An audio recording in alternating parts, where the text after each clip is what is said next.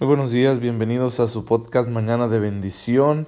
Espero en Dios que se encuentren todos muy bien en este lunes que el Señor nos concede, pues iniciar no solo un día, sino, según los esquemas que tenemos, la semana laboral, con todas las cosas buenas y difíciles que esto pues representa para nosotros.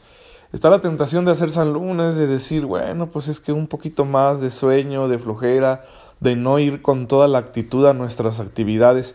Y creo que por eso es muy importante que volvamos a pedir la gracia de Dios. Porque pues no sabemos qué vamos a enfrentar, no sabemos cómo nos va a salir el día, cómo van a ir las cosas. Necesitamos que la gracia de Dios esté presente para poder nosotros realizar nuestras actividades de tal manera que suceda todo esto. Primero que las hagamos bien, de un modo recto y honesto, pero también bien en el sentido de que las hagamos con calidad. Luego que en ello encontremos también una cosa que nos dé felicidad, que encontremos dicha, satisfacción en la realización de nuestras actividades, de nuestros quehaceres, el cumplimiento de nuestros compromisos y que descubramos la dimensión sobrenatural de estas actividades porque a través de ellas estamos respondiendo a la voluntad de Dios que nos tiene aquí en esta vida pues para trabajar y crecer, para amar a través de nuestras obras y entonces pues que viviendo así nuestras actividades, estas contribuyan a nuestra santificación, especialmente cuando están orientadas al servicio a los demás.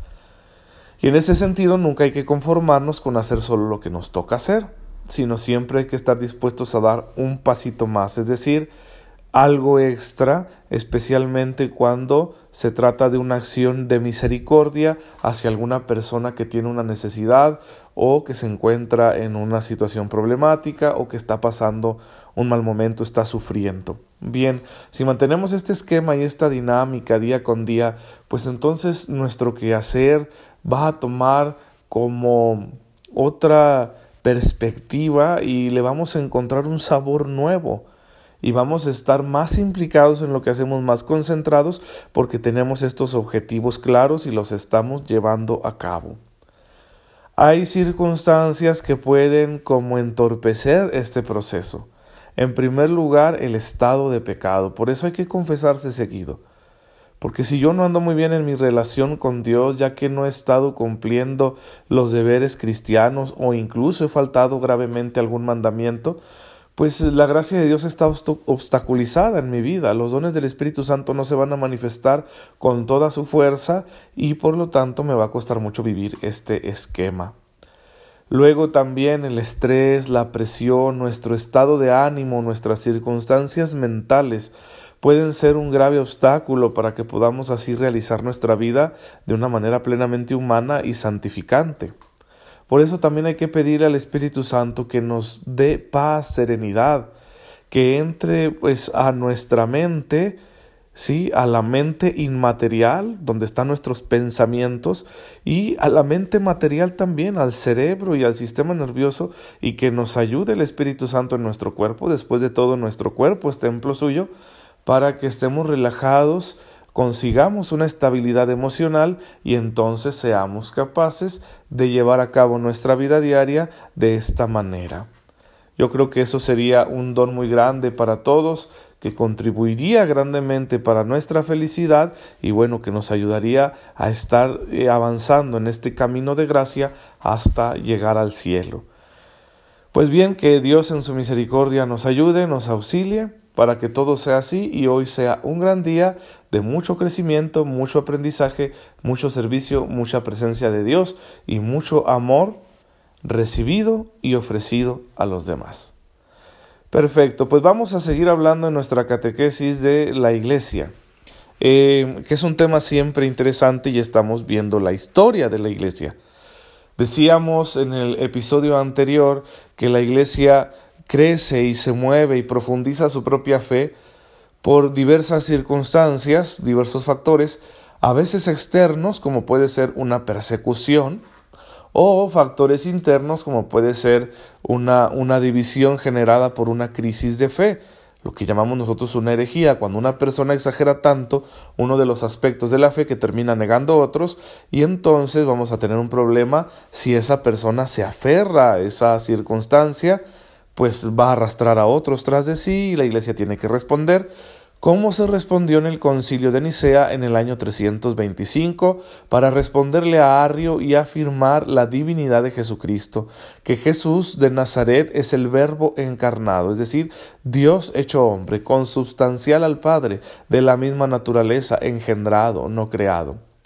y que junto con el concilio de Constantinopla, primer concilio de Constantinopla, que se llevó a cabo en el año 381, ya hacia finales del siglo IV, pues queda definida la sustancia, la esencia, la síntesis de la fe católica en el credo, y por eso al credo le llamamos niceno constantinopolitano, porque proviene de estos dos concilios que afirmaron la doctrina de la Santísima Trinidad, es decir, la unidad en el ser del Padre, el Hijo y el Espíritu Santo, pero su distinción en cuanto a personas que reciben la misma adoración y gloria porque forman un solo Dios pero también la encarnación, ¿sí? el hecho de que el verbo encarnado es verdaderamente Dios y verdaderamente hombre. Y este va a ser el, sustrato más profundo de la fe de la Iglesia que hasta la fecha seguimos manteniendo. Sin embargo, a partir del siglo V vamos a seguir teniendo cuestionamientos, especialmente acerca de la figura de Jesucristo, en cuanto a comprender ¿Cuál es la relación entre sus dos naturalezas? Y siempre ha existido la tentación de simplificar. Insisto porque eh, esa verdad enseñada por las escrituras y proclamada por la iglesia, de que Jesús es verdadero Dios y verdadero hombre, pues supera nuestro entendimiento. Entonces siempre sería más fácil mirar las cosas de un solo lado, es decir, o Jesús es solo un hombre o Jesús es solo Dios. Arrio afirmaba que Jesús era solo un hombre, aunque un hombre excepcional con una relación muy especial con Dios. Sin embargo, la Iglesia rechazó eso y siguió afirmando las dos naturalezas. Eh, sin embargo, ya entrados en el siglo V, pues siguen existiendo estas dudas. Por ejemplo, la herejía de Nestorio, que llegó a ser obispo de Constantinopla. Y él negaba en la práctica eh, la unidad de Cristo, como si hubiera dos personas en Cristo, una divina y una humana.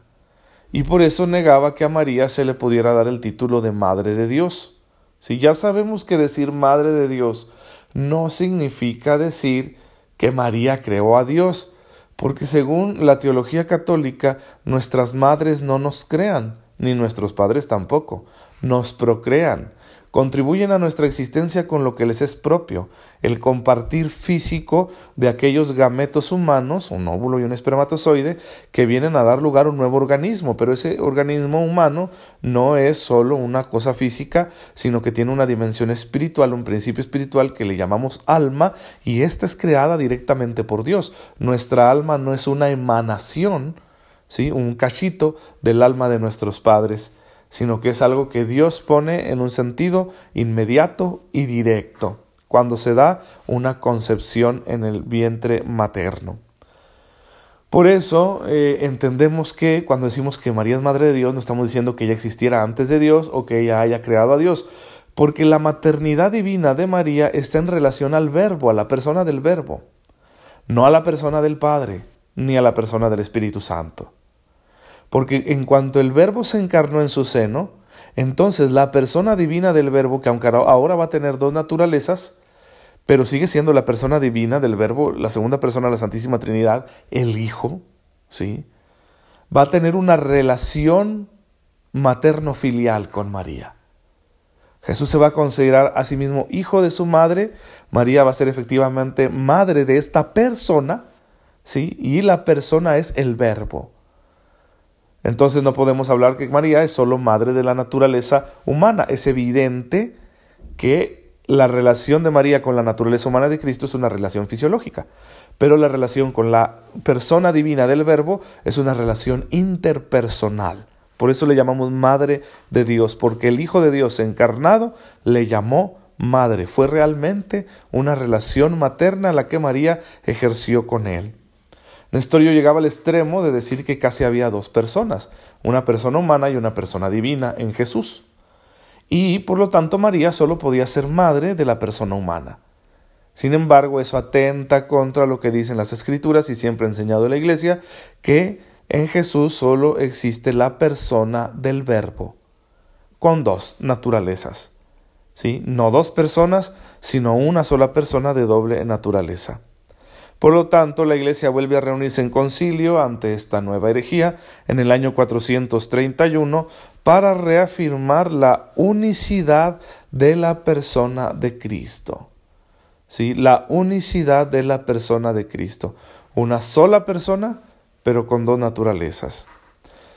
Eh, es importante que nosotros conozcamos pues este aspecto de la fe, porque luego podemos pensar así también y llegar a creer que Jesús de Nazaret es alguien distinto de el verbo eterno de Dios y no, sino que la persona eterna del verbo se ha encarnado y ya con esa naturaleza humana, pues se le ha dado un nombre como corresponde, le llamamos Jesús, Jesucristo nuestro Señor. Bien, Él es ahora uno solo, ¿sí? Una sola persona con dos naturalezas. Volvemos a la cuestión de que son verdades que superan nuestro entendimiento.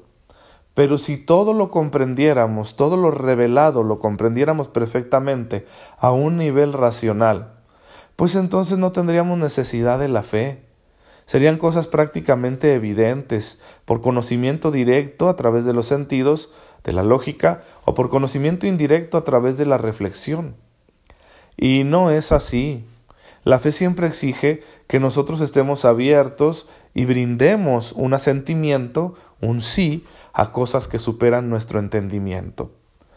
Por otra parte, pues el entendimiento humano en su pequeñez, ¿qué puede realmente entender? Incluso con el avance de las ciencias, entendemos ya mucho del cómo funcionan las cosas en el universo, pero seguimos sin entender por qué está aquí el universo los porqués, los sentidos sobre la existencia de todo lo que hoy conocemos son inaccesibles a eh, el solo conocimiento científico. Por lo tanto, en cuestión de fe siempre estaremos llamados a aceptar cosas que nos superan, que podemos comprender una cierta lógica intrínseca de estas verdades reveladas, pero nunca de una manera absoluta que no deje lugar a dudas. Por eso es importante que contemos con la asistencia de la Iglesia para que la Iglesia vaya definiendo estas verdades y nosotros las conozcamos de mejor manera y entonces pues eso nos saca de dudas. Decir, que la Iglesia ha definido esto bajo la asistencia infalible del Espíritu Santo y por lo tanto eso debe ser creído. Y entonces pues ya no hay lugar a dudas. En el sentido de una duda que nos pueda hacer eh, una crisis de fe. ¿Sí? Porque pues todos estamos dudando, decir, híjole, ¿y si será esto? ¿Sí no será? Bueno, ahí es donde yo voy rindiéndole a Dios mi sí a lo que Él me ha revelado a través de su iglesia. ¿Sí? Es decir, en un sentido práctico, las dudas siempre se van a dar. Pero ya en el sentido teórico, pues podemos estar nosotros tranquilos y decir, bueno Señor, yo creo que realmente tú estás revelándote a través de las escrituras y a través de la, Biblia, de la iglesia, y por lo tanto yo creo eso, Señor, con humildad, porque, porque creo, le doy crédito a este testimonio de fe que he recibido. Y entonces siempre estaremos llamados a, por un lado, meditar, profundizar las verdades de nuestra fe, y por otro lado, que las vivamos siempre de manera orante, de manera creyente, ¿sí? No como un estudioso que está diseccionando con un bisturí la realidad, sino como una persona que humildemente acepta un testimonio porque está convencido de la bondad y la verdad del mismo y porque esto lo va a llevar pues a una existencia diferente. Hermanos, pues bendigamos a Dios en este día por este privilegio de conocer la fe e irla profundizando a través de la historia de la Iglesia. Señor, te bendecimos porque nunca nos has dejado solos, siempre nos asistes con la luz del Espíritu Santo, no solo en lo en lo personal, sino a tu Iglesia universal extendida por toda la tierra, para que pueda conocer con seguridad lo que debe ser creído y anunciado. Concédenos, pues, Señor, amar esta fe y defenderla siempre que sea necesario. Por Jesucristo nuestro Señor. Amén. El Señor esté con ustedes. La bendición de Dios Todopoderoso, Padre, Hijo y Espíritu Santo, descienda sobre ustedes y los acompañe siempre. Muchas gracias por escucharme en esta mañana. Espero que tengan un día muy bonito, de mucho crecimiento. Nos vemos mañana si Dios lo permite.